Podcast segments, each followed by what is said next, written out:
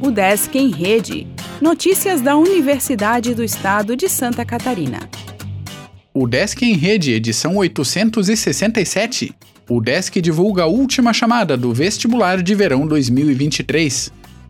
A UDESC divulgou na sexta-feira a terceira e última chamada do Vestibular de Verão 2023, processo seletivo especial, com a relação dos candidatos convocados em listas de espera.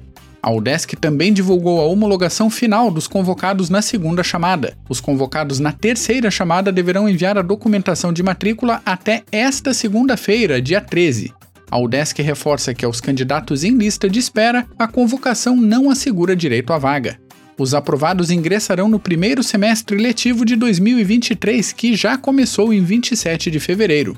Mais informações sobre a matrícula podem ser obtidas na página oficial do vestibular e com as secretarias acadêmicas dos centros. Programa de pós em Ciência Animal da UDESC Lages celebra 20 anos com aula magna.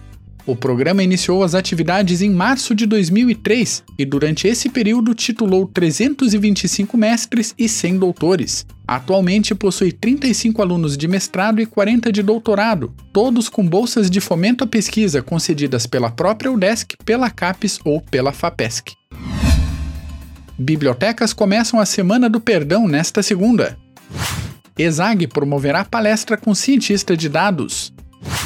Seleção interna do Proeventos tem resultado divulgado.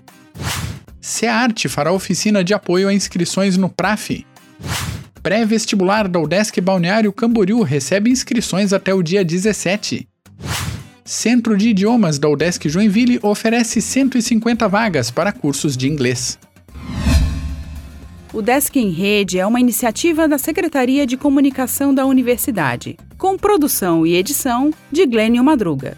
O podcast vai ao ar de segunda a sexta-feira, às 14 horas.